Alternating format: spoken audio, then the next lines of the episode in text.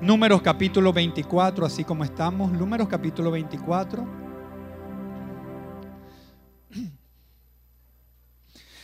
Versículo 1.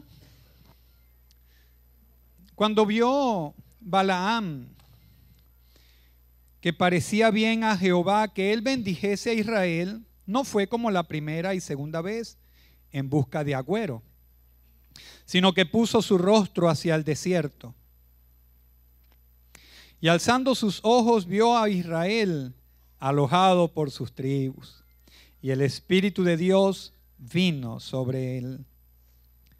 Entonces tomó su parábola y dijo, dijo Balaán, hijo de Beor, y dijo el varón de ojos abiertos, dijo el que oyó los dichos de Dios, el que vio la visión del omnipotente, caído, pero abiertos los ojos. Cuán hermosas son tus tiendas, oh Jacob, tus habitaciones, oh Israel. Como arroyos están extendidas, como huertos junto al río, como aloes plantados por Jehová, como cedros junto a las aguas. De sus manos destilarán aguas y su descendencia será en muchas aguas. Enaltecerá su rey más que Agag y su reino será engrandecido. Dios lo sacó de Egipto tiene fuerzas como de úfalo. Devorará a las naciones enemigas, desmenuzará sus huesos y las traspasará con sus saetas. Se encorvará para echarse como león y como leona. ¿Quién lo despertará? Benditos los que te bendijeren y malditos los que te maldijeren. Amén. Oramos. Padre, gracias en el nombre de Jesús por tu palabra. Solo al hablarla trae bendición y salud sobre nuestras vidas. Así, Señor, mientras esta palabra cayó sobre nuestras vidas, su poder trae salud, restaura los huesos y restaura la vida y los huesos abatidos. Tú sanas nuestros cuerpos, Señor, solo tu palabra cae sobre nosotros como la lluvia que cae a la tierra y la empapa. Así tu palabra cae sobre nuestras vidas para bendecirnos físicamente, emocionalmente, espiritualmente, financieramente tu palabra cae sobre nosotros. Señor, ahora ministra nuestro espíritu hoy, háblanos hoy, háblanos hoy, transfórmanos y cámbianos. Te pido Dios que quites nuestros excesos y que agregues lo que nosotros necesitamos para caminar una vida piadosa delante de tu presencia. Te lo pedimos en el nombre de Jesús. Amén. ¿Puede darle un aplauso al Señor? ¿Puede tomar asiento? Gloria a Dios. Hemos estado hablando estos días de Él dio bendición.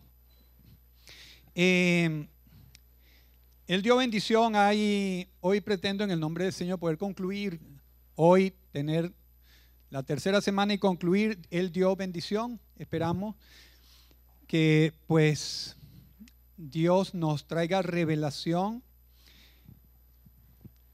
Vemos en este capítulo 24 vemos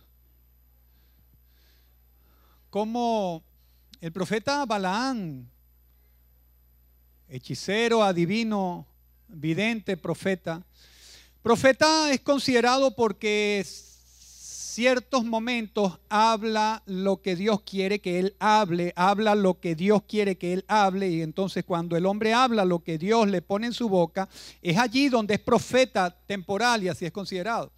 El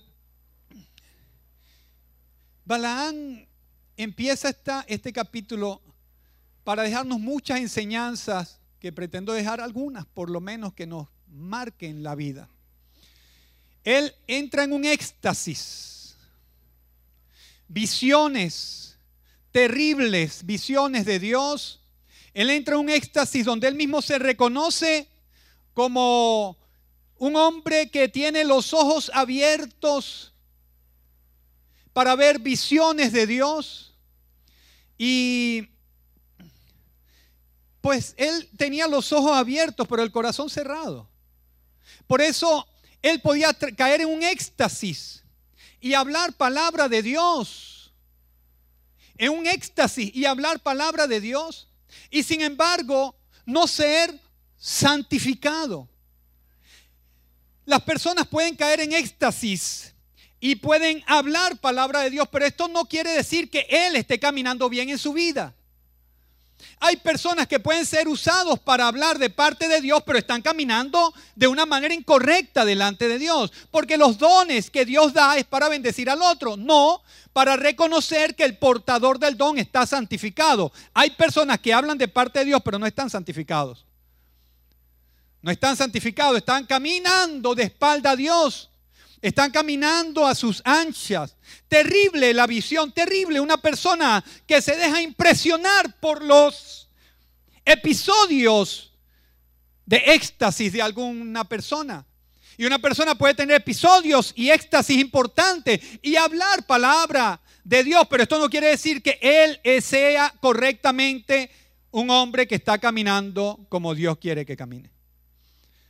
Y esto es importante decirlo porque hay personas que descartan a los vasos, descartan el mensaje que trae un vaso porque el vaso no les cae bien.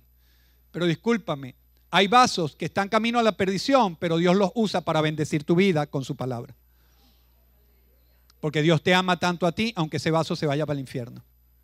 Balán era un hombre que estaba caminando de espaldas a Dios, pero caía en un éxtasis donde el Espíritu de Dios venía sobre él, Espíritu de la profecía venía sobre él. Él hablaba lo correcto, aunque su vida era falsa.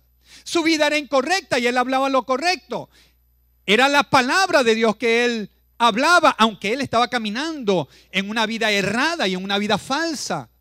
En una vida errada. Yo quiero imaginarme cuántas personas no fueron salvadas por el ministerio de Judas. ¿Cuántas personas no pudieron decir, Judas, el Iscariote, oró por mí y trajo sanidad a mi vida? Yo quiero imaginarme cuántas personas dijeron, a mí me predicó Judas, uno de los doce discípulos de Jesús, por él yo sigo a Cristo. Claro, él se suicidó, no sé qué le pasaría, pero él me predicó. Quiero saber cómo una persona puede estar predicando a la otra y él mismo caminar hacia el infierno, pero puede dejar a otros salvados. Quiera Dios que todos ustedes caminen para el cielo, salven las almas y también vayan para el cielo. Y quiera Dios que ninguno vaya caminando de espaldas a Dios, sino que usted camine con Dios y deje almas. Los dones no nos validan a nosotros como santos, validan a Dios como santo, como el santificador y como el que usa nuestra vida. Los dones santifican a Dios, no nos santifican a nosotros. Los dones reconocen a Dios no reconocen el vaso. Balaán en éxtasis profundos, pero de espalda a Dios. Personas que tienen los ojos abiertos, pero el corazón cerrado. Están iluminados, pero no están santificados. Por eso nunca se deje impresionar con los dones de una persona. Nunca se deje impresionar por las capacidades y los dones de una persona. Este tenía el corazón cerrado. Los dones espirituales más elevados pueden coexistir con la persona en pecado y en perdición. Los dones más elevados pueden coexistir con una persona en pecado y en perdición. Así que no se horrorice cuando una persona sale de una borrachera, llega trasnochado, hediondo todavía alcohol, pasando al ratón. Y de frente usted está allí sentado, sentada, esperando que Dios le hable. Y de pronto este hombre abre su boca y le dice, Dios me dice que te diga. No se horrorice de eso, porque los dones espirituales más altos pueden coexistir en un pecador que va al infierno. Si no, pregúntele a Judas o pregúntele a Balán, un hombre de espaldas a Dios, pero con boca profética. ¿Estamos aquí o ya se fueron?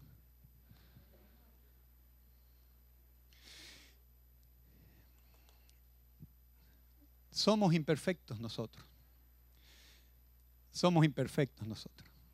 Yo soy imperfecto.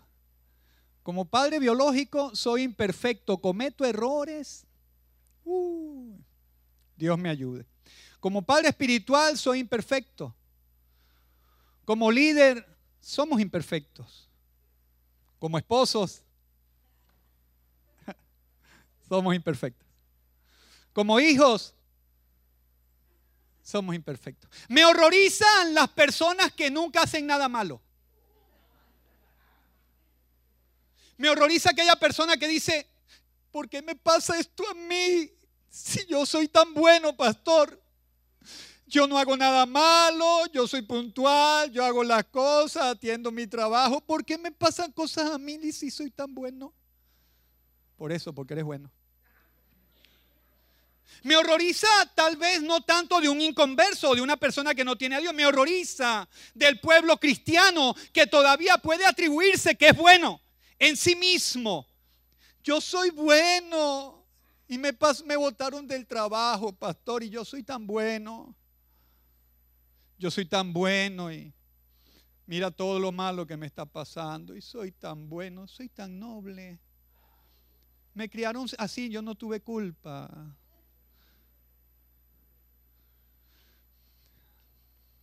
Soy tan bueno. ¿Habrá alguien aquí que diga, yo soy tan bueno, me están pasando cosas malas y yo no sé qué hacer. ¿Habrá alguien aquí así? Es que el primer requisito para ser cristiano es haber reconocido que uno es malo. Y si usted nunca ha reconocido que es malo, perdóneme, usted no es cristiano todavía. Pero si usted ha reconocido que es pecador y merece el infierno y que por la sangre de Jesucristo usted tiene todo lo que tiene, entonces usted puede decir, entonces, por la gracia de Jesucristo soy lo que soy. Y tengo lo que tengo, somos pecadores. Hemos cometido errores y lo cometemos. Fallamos como que respiramos. Erramos como que estamos vivos. Cometemos errores, flaquezas, por lo menos yo, no sé usted, porque yo lo veo usted tan elevado, con esa cara diciendo, ah, pastor pecador, me voy a buscar una iglesia donde haya un santo.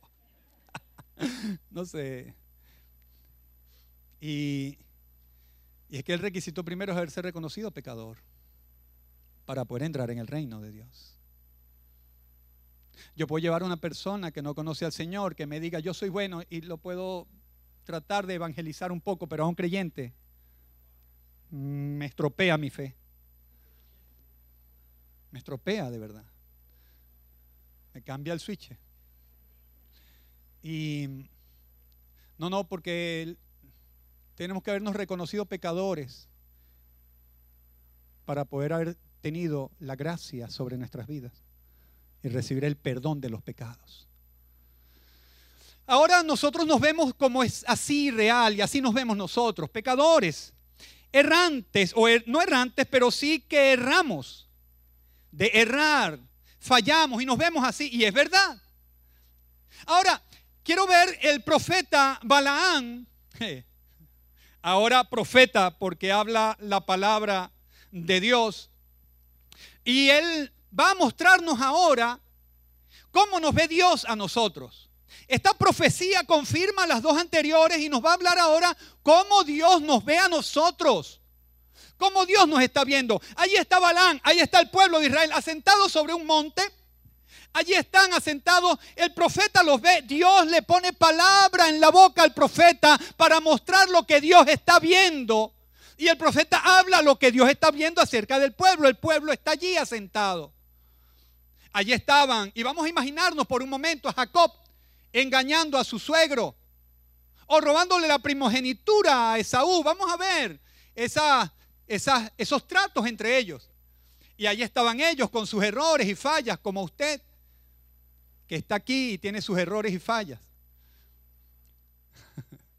y, y el profeta los ve y dice, como los ve Dios, dice, los veo, cuán hermosas son tus tiendas, oh Jacob. cuán hermosas son tus tiendas. ¿Sabes cómo Dios te ve? Nada más déjame hacer una pregunta. ¿Quiénes están lavados en la sangre de Jesucristo? Amén. Ok, con ustedes la cosa. Los que no, tienen la oportunidad hoy de darle su vida a Jesús. Pero Dios ve tu casa hermosa. Dios ve tu casa hermosa. Cuán hermosa es tu causa, tu casa, Auracejas. Cuán hermosa es tu casa, Lorena Cabanillas. Cuán hermosa es tu casa, Paola. Cuán hermosa es tu casa, Jorli. Cuán hermosa es tu casa. Cuán hermosos son esos esposos. Y algunos dicen, ¿cuál? Dime. ¿Cuál hermosura qué?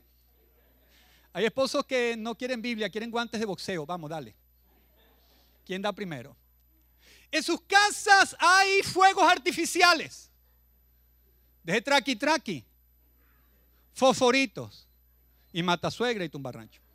Y más en diciembre que se preparan para las explosiones. Y saben que es una lucha interna en el hogar terrible. Y ahí están los dos esposos lavados en la sangre. Y Dios dice, cuán hermosa es tu morada. Y Dios te ve tan hermosa tu casa. Y tú estás que vuelas como un foforito. Y tú estás que dices, uy, uy, es que uy. Y uno dice, que no aguanto, no aguanto, no aguanto. Y Dios dice, qué hermosa es tu casa. ¡Uy! ¡Sácame de aquí! Y Dios te ve y dice, cuán hermosa es tu casa, Maya. Te veo. Cuán hermosa es.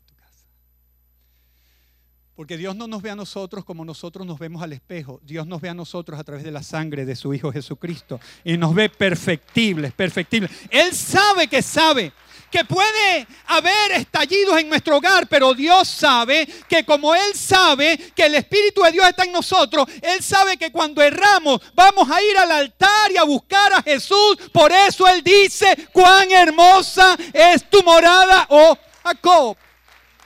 Porque Él sabe que sabe que usted no puede vivir ahí con el pecado de amargura. Él lo proyecta y dice, cuán hermosa es tu casa yo quiero que usted vea lo hermoso que Dios ve su baño. Ya va. Déjeme ponerlo en contexto. No moraban en palacios de mármol los israelitas. Estaban en vulgares tiendas de campaña, pocas comodidades, muchas plagas ambientales. Pero Balaam ve algo hermoso en esas tiendas y es que la gracia de Dios está dentro de las vidas que están en ese rancho o en esa casa. No importa que tu casa sea un rancho, Dios te ve hermosa a ti habitando en esa casa. Dios te ve hermoso a ti habitando allí, habitando Dios contigo. Dios contigo. Y Él te ve hermoso allí. Él ve, cuando caminas por el baño, Él dice, ahí va, cuán hermosa es la casa de mi hijo. Esto no es una apología para el rancho. Para que usted diga, bueno, el Señor me viene con un rancho y me ama, sí, pero si lo ama usted y usted ama a Dios, quiere cambiar de vida, para que Dios se pase en vez de un rancho en una casita mejor. Me ven, no vayan a hacer que uno que diga, ahora, bueno, ya con lo que tengo. Cuán hermosa es tu morada, oh Jacob. Y cuando te ve en tu casa, que llega tu esposo, él dice, cuán hermosa es tu casa. Y cuando entran en la cocina, Dios se pasa y dice, cuán hermosa es tu morada, oh Jacob. Cuán hermoso.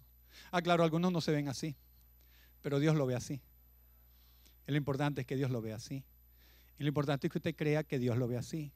Entonces usted en vez de, de estar viendo su casa como un cuadrilátero, véalo como un lugar donde Dios se pasea. Y dice, cuán hermosa es tu casa.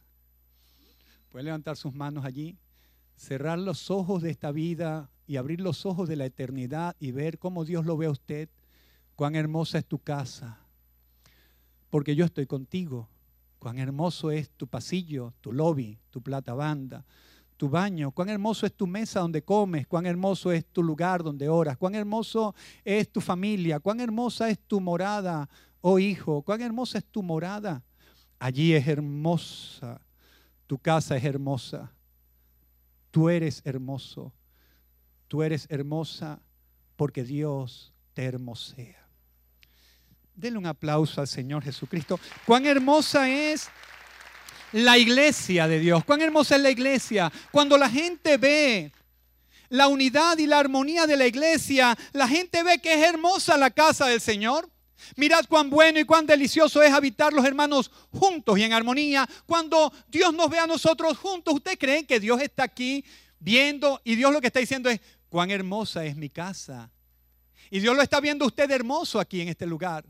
Cuán hermosa es la iglesia, cuán hermosa es mi casa. Siempre que los hombres ven la unidad y la armonía, ven la hermosura. Lo segundo que está el profeta viendo, señalando cómo Dios nos está viendo, es la fertilidad. El incremento, cómo Dios riega las aguas, su fertilidad, su progreso. Dios está viendo cómo sus hijos progresan. Porque donde entra el reino de Dios, entra el progreso de Dios también. Porque donde llega a Dios entra la bendición de Dios y entra la prosperidad de Dios. Así que no le tenga miedo a la palabra prosperidad y menos a la prosperidad de Dios. Porque Dios muestra su gloria a través de tu crecimiento y de tu desarrollo y la gente pueda ver al Dios que tú le sirves. No, no me diga usted que usted como ser humano agarra a un indigente en la calle, a un pobre mendigo, y dice, yo quiero ayudar a este mendigo. No me diga usted que usted lo agarra y lo lleva para su casa y le dice, bueno, mendigo, ahora sí, sal a pedir de nuevo. Y no lo baña, no lo viste, sino que lo agarra y lo manda a la calle a pedir. No me diga que usted siendo humano usted haría eso. Usted diría, no lo agarro.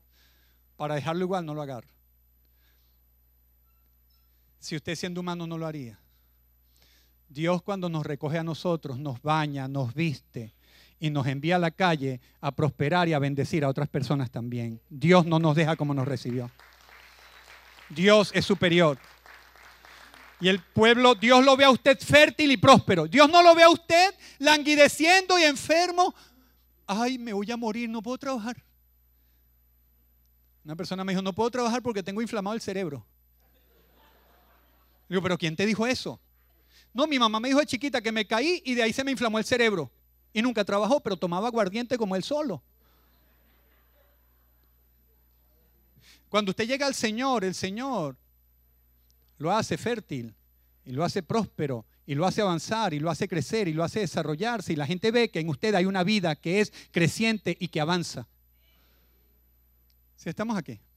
Él lo ve próspero, lo ve fértil. Él está interesado en darle sus bendiciones, en que su descendencia se extienda, porque Él tiene muchas aguas para que usted florezca en la vida, para que usted avance.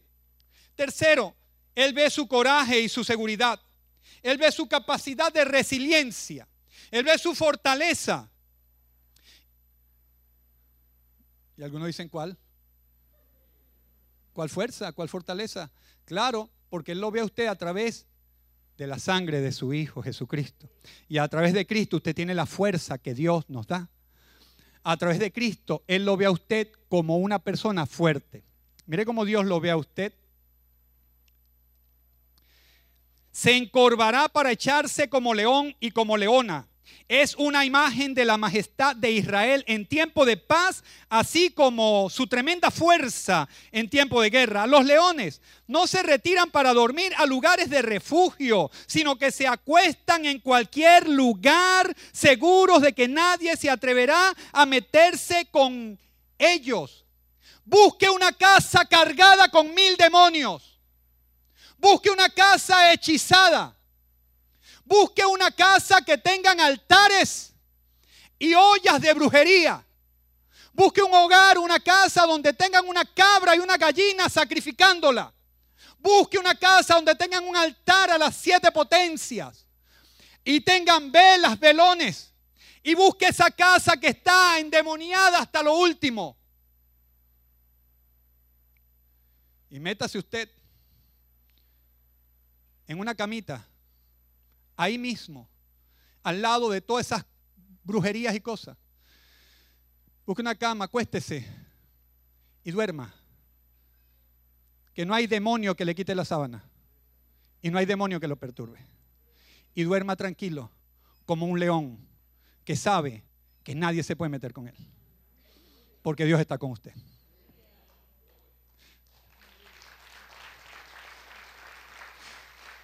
Me ocupa las personas que le dan tanta preponderancia al demonio, pero está bien que fueran inconversos. Pero me preocupa la preponderancia del pueblo de Dios a decir, cuidado, esa casa está embrujada, si me quedo ahí me espantan.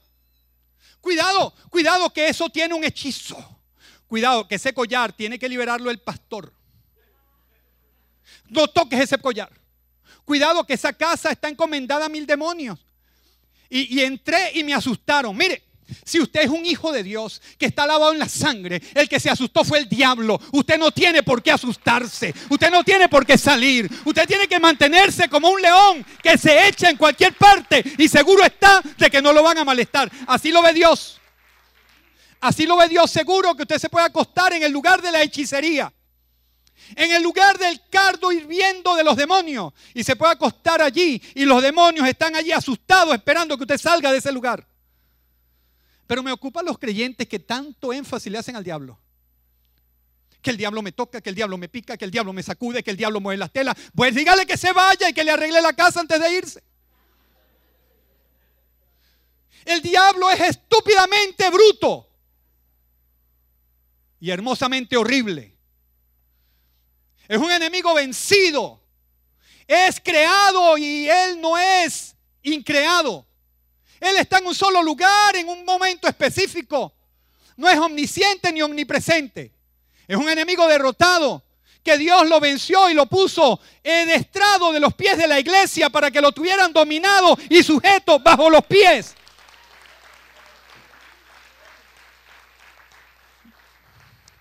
Dios te ve tan seguro a ti pero algunos que no se ven tan seguros porque hay muchos hechizos en la calle. Me acuerdo que a mí me daban una aguja y me decían, cuidado con pasar la aguja de mano a mano porque se prenden problemas la gente. Y entonces yo agarraba la aguja y antes de dársela a alguien en una mano, se la ponía en la tela. Toma, agárrala ahí. Y mil de hechizos más de esos. Si la sal se derrama, problema vas a tener. Si yo iba caminando en estos días, ¿cuál otra? El paraguas, abrir el paraguas. A mí me costó mucho no abrir el paraguas una vez dentro de la iglesia. No quería empavar la iglesia. Eh, voy caminando con una persona y vamos yo no, no vengo con él, yo vengo al lado, vamos a un lugar, pero nos encontramos en el mismo camino y yo voy caminando y sigo de largo, pero el muchacho que está a mi lado de repente se para así, como asustado, se para así y va para allá. Y entonces yo me detengo para ver por qué ese muchacho se asustó. Y cuando volteo era que yo pasé debajo de una escalera. Y el muchacho, cuando me iba a pasar debajo de la escalera, dijo, Guillo. Y se apartó. No me preocupa si no es creyente, pero me preocupa que un evangélico haga eso.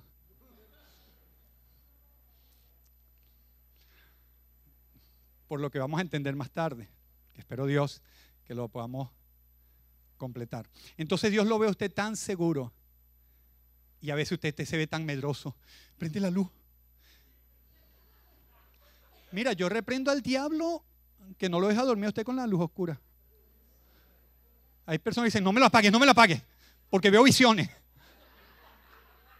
No, yo te reprendo, Satanás, sal de esa mente en el nombre de Jesús. Usted puede en paz dormir y en paz acostarse. Con luz o sin luz, duerma en paz y en bendición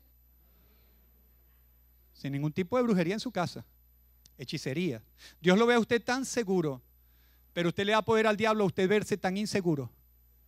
Porque el diablo opera es por el miedo. Mira, aquí está este collar. Este collar al que se lo ponen le cae sarna. Ya te infectó con, ya te trató de embrujar. Y cuando usted agarra ese collar, inmediatamente empieza a sentir piquiña. Algo tiene. Mire, Dios lo ve a usted tan seguro que aunque el collar tenga sarna, lo que sea, usted está seguro en Dios y nada le hace daño, nada le perjudica y nada le perturba. Dios lo ve a usted tan segura. Usted se tiene que ver como Dios lo ve. Tal vez está asustado, pero Dios lo ve a usted seguro. porque Dios está con usted para bendecirlo. Él es el león de la tribu de Judá que duerme a su lado, despierta a su lado y está a su lado. Él es Dios, Él es Dios, Él no es hombre. Él es Dios, Él no es hombre para mentir. Él es Dios.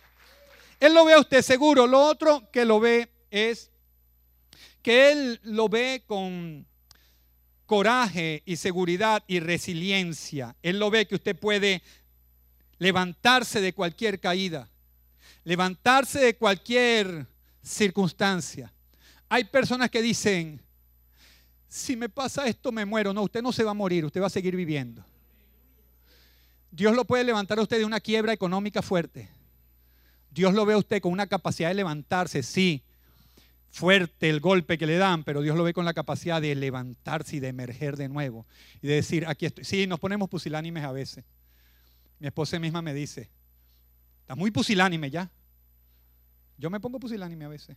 Claro, no vivo en esa casa, pero a veces me paseo por ahí. Yo sé que usted no. Pusilánime. Pusilánime es ese ponerse chiquitico uno cada ratico en mi generación veían a un calimero, era un patito, un cuervo negro, como que era, no sé. Un pollo, un pollo negro que decía, todo me pasa a mí. Siempre soy yo. No puedo hacer nada bueno porque todo me sale mal. Pusilánime. ¿No ha estado alguien en esa casa algún día? Está bien que esté de visita, pero no se quede. Está bien, nos cae, nos toca. A veces queremos que nos mingoneen. Ay, claro que sí puedes, papi, dale, dale, sí puedes, sí puedes, dale, dale, dale, dale, dale. a, veces, estamos así como mingomean, mingoneame pues. La mujer dice, ay, yo me siento fea, tú no me dices nada bonito. A veces está bien, está en esa casa para que la mujer diga, estás bonita, claro que sí, pero no se quede en esa casa porque fastidia. Sí, somos pusilánimes a veces. Pero Dios nos ve con la capacidad de levantarnos de las más terribles derrotas que hayamos tenido, de los más terribles abandonos que hayamos tenido y de las más terribles traiciones que hayamos vivido. Dios nos ve con la capacidad y el coraje de levantarnos una vez más y emerger como el sol cuando emerge en su fuerza. Así nos ve Dios a nosotros. No crea que nada está hecho para matarlo a usted. Y nunca diga, esto me va a matar. Nada lo va a matar. Todo le va a dar más vida a usted porque Dios lo ve con coraje y con fuerza. Con fuerza, con resiliencia, con capaz de levantarse. Lo cuarto que el profeta nos muestra cómo Dios nos ve es la influencia de la felicidad o la desgracia de sus vecinos. Es que Dios lo ve a usted como una persona de tanta bendición que donde usted llega, ay, trae bendición. Que donde usted habla, trae bendición. Que donde usted se para, ahí hay bendición. Dios lo ve a usted tan bendito por Él que donde usted llega hay bendición. Y de donde usted sale hay bendición. Estaba en un negocio comprando un día en Mérida y entré en un negocio. Salió una persona y entramos tres familias como de ocho personas a comprar a ese mismo negocio. Sale un hombre y entramos tres al mismo momento. Y cuando entramos, la mujer adentro tenía una velita de aromas un poco mística la mujer. Y dice, ese hombre que salió tenía buena espalda. Queriendo decir que le trajo suerte. Debe decir una cosa, la buena espalda los tienen los hijos de Dios que donde salen dejan bendición y donde entran dejan bendición. Pues por lo menos Dios lo ve así. Dios lo ve que donde usted llega hay bendición. Y de donde usted sale, deja bendición. Dios quiere, que usted vea que Él lo ve, que sus enemigos estarán, es de acuerdo a cómo lo traten a usted. Sus enemigos le irá bien de acuerdo a cómo lo traten a usted. Si lo tratan mal, a su enemigo le irá mal. Pero si su enemigo lo trata bien, a él le irá bien. Porque él bendecirá a los que te bendigan y maldecirá a los que te maldigan. Así que ellos dependen, es cómo lo tratan a usted. Así que no se incomode cuando alguien lo trate mal, porque el que lo trata mal a usted, pero el que lo trate bien, Dios lo bendecirá. ¿Estamos aquí o no fuimos? Balaán en su intento por maldecir termina confirmando esta tercera profecía acerca de Israel, aclarándonos a nosotros un panorama de cómo Dios nos ve hermosos, fértiles y prósperos, seguros, y que traemos bendición y somos portadores de bendición y que nuestros enemigos estarán de acuerdo a cómo ellos nos miren a nosotros y cómo nos traen. Pero él, Balak que lo contrató para maldecir, sacude sus manos aplaude de una manera efusiva, dice la Biblia, que choca sus manos y dice, para esto no te traje, te traje para que maldijeras a Israel y tú lo has bendecido, así que vete tú por tu lado y yo me voy por el mío. Jehová te ha impedido que yo te honre hoy. Y Balaam le dice, está bien, pero déjame que te diga algo antes de que te vayas. Y entonces da la cuarta profecía, la cual no vamos a entrar hoy porque es una predica completa, pero en la cuarta profecía que da habla de que de Jacob saldrá una estrella y un conquistador, anunciando que la primera venida de Jesucristo es un hecho real que ya estaba escrito 1500 años o más antes de que sucediera. Y eso lo habló el Balaam. Habló de la venida del Señor Jesucristo, la estrella de Jacob el conquistador de Israel, nacería y vendría a esta tierra. Él da esa profecía antes de despedirse. Cierra con esta extraordinaria profecía del Mesías. Extraordinaria y gráfica como pocas ha habido. Descriptiva de acerca del Mesías y su primera venida. Y pareciera que se despidiera allí. Pero terminando este capítulo, inmediatamente, sin hacer un paréntesis en lo absoluto, viene la historia y continúa la historia. Por eso vamos a leer números 25, donde continúa la historia, para que veamos un poco la intensidad y la molestia de Dios con este pueblo. Moraba Israel en Sitín. Sitín, diga conmigo Sitín. Y el pueblo empezó a fornicar con las hijas de Moab Seguimos hasta el 3. Las cuales invitaban a los pueblos, al pueblo a los sacrificios, las cuales invitaban al pueblo a los sacrificios de sus dioses. Y el pueblo comió y se inclinó a sus dioses. Así acudió el pueblo a Baal peor y el furor de Jehová se encendió contra Israel. Israel escapa de las tremendas maldiciones de los miles de demonios que podían desatarse sobre sus vidas. Israel escapa de las maldiciones que Balaán quería proferir sobre ellos. Pero ahora Israel sufre un gran prejuicio, un gran perjuicio, debido a que Balaán aconseja a Balac que estos hombres no podían ser maldecidos desde afuera, pero podían ser seducidos al pecado. Balaán le aconsejó métodos más efectivos para separar a los israelitas de su Dios. Métodos más efectivos. la intención, escúchenme, la intención del diablo siempre ha sido que el hombre se separe de su Dios. No hay otra. Que el hombre se separe de su Dios. No es hacerlo pobre, no es hacerlo mendigo, no es hacerlo rico ni famoso. La intención del diablo es que el hombre se separe de Dios. Y no lo pudo hacer trayendo maldición sobre el pueblo de Israel, pero aconsejó a Balac a cómo podía hacer que el pueblo trajera ruina sobre él. No hay embrujo tan fatal como el que producen las propias concupiscencias. Las propias concupiscencias. La fornicación estaban de la mano de la idolatría. Y Balaam sabía que si ellos fornicaban, los iban a llevar a la idolatría y así iban a ponerse de espaldas al Dios del cielo. Estos israelitas aceptaron la invitación de los moabitas para asistir a los cultos de Baal, que formaban parte de los ritos más licenciosos, con que la iniquidad era doble. Añadían a la impureza moral la adoración a los dioses falsos. Por eso con gran desprecio Dios se molestó. Escúchenme, hay personas que no necesitan liberación, lo que necesitan es dejar la masturbación. Hay personas que quieren ser liberados cuando lo que necesitan es apartarse del pecado. Ellos no pudieron ser malditos por nada, pero le abrieron la puerta a los demonios por la fornicación que se desató en sus vidas. Hay personas que quieren que los liberen para seguir viendo pornografía y basura.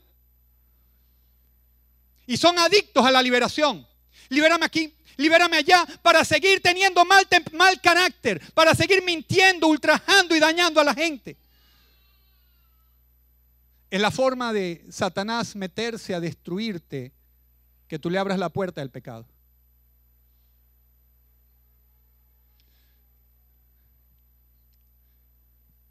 Balán les dice, enséñalos a pecar, métele tentaciones, métele una muchacha, mételes el TikTok, mételes el Twitter, mételes el Instagram, mételes el Facebook, métele allí una pornografía para que tú veas, métele allí basura, métele allí para que tú veas cómo tengo acceso a todos sus predios dentro de su casa. Métese, métete.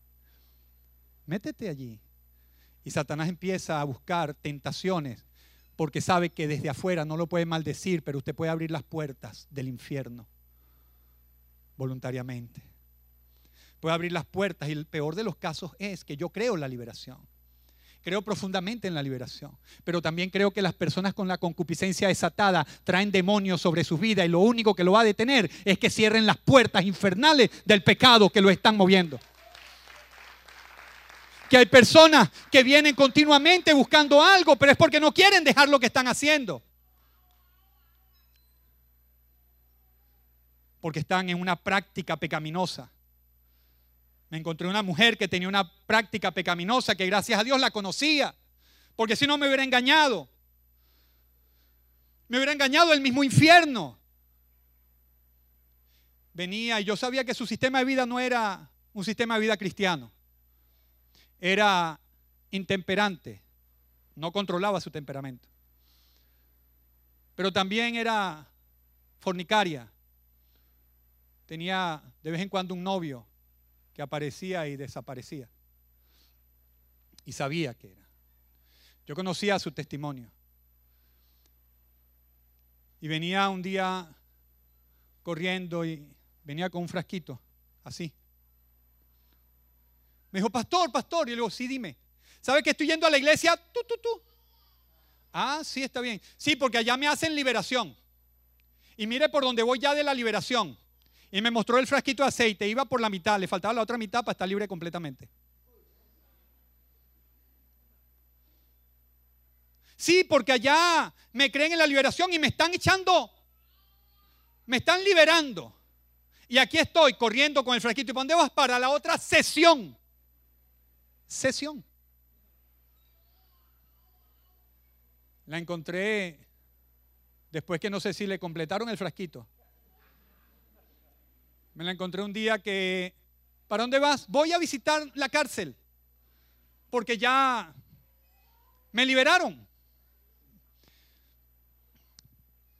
Un mes después había ido a visitar una cárcel y se había acostado con un reo porque le habían liberado, pero ella todavía tenía una práctica de pecaminosidad que tenía que cerrar las puertas del pecado ella misma. Yo creo en la liberación pero creo que hay gente que es intemperante, que tiene mal carácter, que tiene malos hábitos y que no cree que eso tiene que cerrarlo para que Dios entre con su bendición. Ellos creen que es una varita mágica donde te libero y entra la bendición. No es así. La bendición va a entrar cuando tú te pongas en cuenta con Dios, te alinees a Dios, dejes el pecado, te apartes del mal, dejes la hechicería, dejes la maldición, dejes la fornicación, la masturbación y vengas a los caminos del Señor que saques el aguardiente que tienes en la nevera, que saques la pornografía que tienes en tus celulares y que vengas a Dios. No busques otra cosa si primero no te has venido a cuentas con Dios. ¿Qué estás buscando? Hechicerías o brujerías. Balak lo que dijo fue, vamos a meterle fornicación a esto, a estas personas. El lugar donde estaban parados ellos era Sitín, un lugar donde se veía el Jordán. Jordán es el río más mencionado que hay en la Biblia. Dice incluso el mismo Google, ningún río figura más destacado en la Biblia que el Jordán, que se menciona más de 75 veces. Su significado en los textos es doble. Se trata de una frontera natural que marca un acá y un más allá entre la tierra prometida y entre las, las heredades de las tribus de Israel Sitín. Ahí estaba el pueblo de Israel, viendo al Jordán, y allí practicaron su fornicación, y allí cayeron en pecado. Allí, después de pasar tantas situaciones, allí mismo cayeron el pecado, al punto del lugar donde estaba la bendición. Satanás se acentúa su ataque al punto de que tú no puedas entrar en la bendición que Él te tiene prometida. Déjame decirte, hay momentos que tú ves la noche muy oscura. Pues mantente firme y en calma, porque ya viene el amanecer, pero no abandones, sigue creyendo, sigue avanzando. No importa que sea muy duro lo que estás pasando, pastor, no aguanto, aguanta. No puedo, puedes. Dios te ve a ti que tienes fuerza de búfalo, Dios te ve a ti seguro, aguanta hasta el final, aguanta. Aguanta. En Sitín ya venía la bendición ya se iba a desatar. He visto tantas personas que he hablado con hombres, pastores, que estoy rebregando con esto, con esto, con esto. Y entonces cuando uno lo aconseja, lo están haciendo y haciendo. Y al tiempo le dicen a uno, no, pastor, ya me cansé, esto no funciona así. Y era el momento en que se iba a desatar la bendición sobre la persona, pero abandonó justo antes de recibir la bendición. Muchas personas acá han abandonado antes de recibir la bendición, pero hoy se corta esa maldición. Usted va a entrar a poseer el Jordán. Usted va a entrar porque Satanás se activa para que usted no posea la bendición. Siempre cuando vienen los mayores ataques, recuérdese, viene la bendición. Donde está más oscura la noche. Sí, ustedes saben y lo han escuchado que ya viene la mañana. Sí, en el ataque, en Sitín, justo el lugar donde está la herencia, el legado y la bendición, donde dejan lo natural para entrar a lo sobrenatural. Allí se desató la fornicación. Allí se desató la idolatría. Allí se desató el Facebook, el Twitter. Se desataron los demonios, los falsos negocios. Se desataron las malcriadeces, los gritos, el orgullo, las pasiones desordenadas. Justo en Sitín justo en el lugar donde tenía que aguantarme, morirme, callar y esperar la bendición de Dios. Allí abrí la boca cuando debí callar. Allí renuncié cuando debí permanecer. Allí traicioné cuando debí haberme mantenido leal y fiel. Sitín es un lugar de prueba porque ya viene la bendición. Porque ya la bendición está adelante, pero tienes que resistir hasta el final. En el año 94, por allí, en 94, del 94 al 98, yo estaba trabajando en una firma y me dijeron que mi hermano tenía cáncer y ya esto lo he contado varias veces. Me dijeron, tu hermano tiene cáncer. Y dentro de los, del caminar fui con él al, oncológico Luis Racetti. Los que han pasado por experiencias de esas es muy traumática, es muy fuerte. Cuando estoy con el doctor allí, le digo a solas, ¿qué tiene mi hermano? Me dice, cáncer. Le digo, ¿y cuándo puedo, y qué tengo que hacer? Hacerle quimioterapia. Le digo, ¿pero cuándo le tengo que hacer quimioterapia? Ayer. Yo le digo, estoy atrasado entonces. Y ok, doctor, ¿cómo se puede hacer esto? Bueno, esto cuesta 10 mil dólares para empezar a hacerle tratamiento. 10 mil dólares era un apartamento completo. Era todo un apartamento.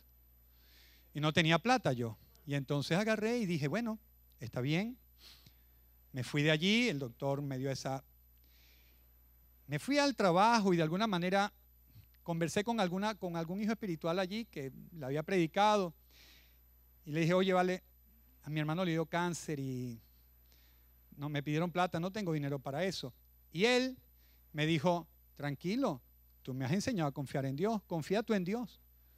Al que yo le di al Cristo una vez, me lo devolvió. asegúrele de darle Cristo a alguien para que el día de mañana Él se lo dé también a usted. Pues tal vez usted lo necesite de Él. Y me dio esa palabra y salí. Y entonces en mi trabajo em, quedaba cerca del CCT y un día salgo en, al CCT y cuando voy pasando por allá, yo me acuerdo que yo soñé con el 868. 868. Yo no sé con cuál soñó usted hoy, pero... Y cuando voy pasando por el CCT, que voy a entrar por la, por la puerta trasera, veo el, las loterías, las loterías que están allí todas. Y veo que está en venta el 868. Y digo, esto es confirmación. Entonces digo, bueno, esto está listo. Así que aquí está la salida. Yo necesito plata, tuve un sueño, este me lo confirma y tengo una necesidad voy a comprar ese 868. 500 bolos es de Dios. Y me, y me encamino y me enrumbo para comprar el 868. Pero cuando voy caminando, el Espíritu Santo me dijo, ¿y si los que tú les predicas vienen detrás de ti? ¿Y si a esos que tú les predicas están detrás de ti? Y allí estaba la tienda y esa voz, y si los que tú les predicas, vienen detrás de ti. Me puse a sudar caliente, rojo, se puse a sudar y me fui. Me devolví, me fui al Eurobuilding. Por allí escuché la voz del Espíritu. Allí me dijo, Jehová es tu suerte. Y me fui. Fui al Eurobuilding pusilánime. Triste y me senté en un rinconcito por allí entristecido. No tengo plata. El 868 hubiera sido bueno. Pero alguien no me deja comprar esa broma. Triste. Dios mío. Y sentado allí mi mente, allá en Dios, lloraba. Estaba triste. Y de repente me llegó un mensaje al Viper. El Viper era un aparatico como un radiecito aquí, que uno se lo ponía aquí y la gente llamaba a una operadora y la operadora le mandaba un mensaje texto a uno. Y me sonó pip, el Viper. Y agarro aquí y me dice, llama a la oficina, llama a la, a la firma. Como al lado tenía un teléfono CanTV, y tenía la tarjeta. Agarré y llamé aló. Jesús, digo, sí. Jesús, ¿tú has revisado tu cuenta? Le digo, no. Jesús, revisa tu cuenta. Le digo, porque me dice Jesús, porque alguien dijo aquí que tú tenías un familiar con cáncer y la firma está vuelta loca. Yo este es transferido plata que me han dado y plata que me han dado. Verifica cuánto tienes ahí. Y colgué el teléfono y como aquí está el teléfono y aquí está la provincial, aquí al lado.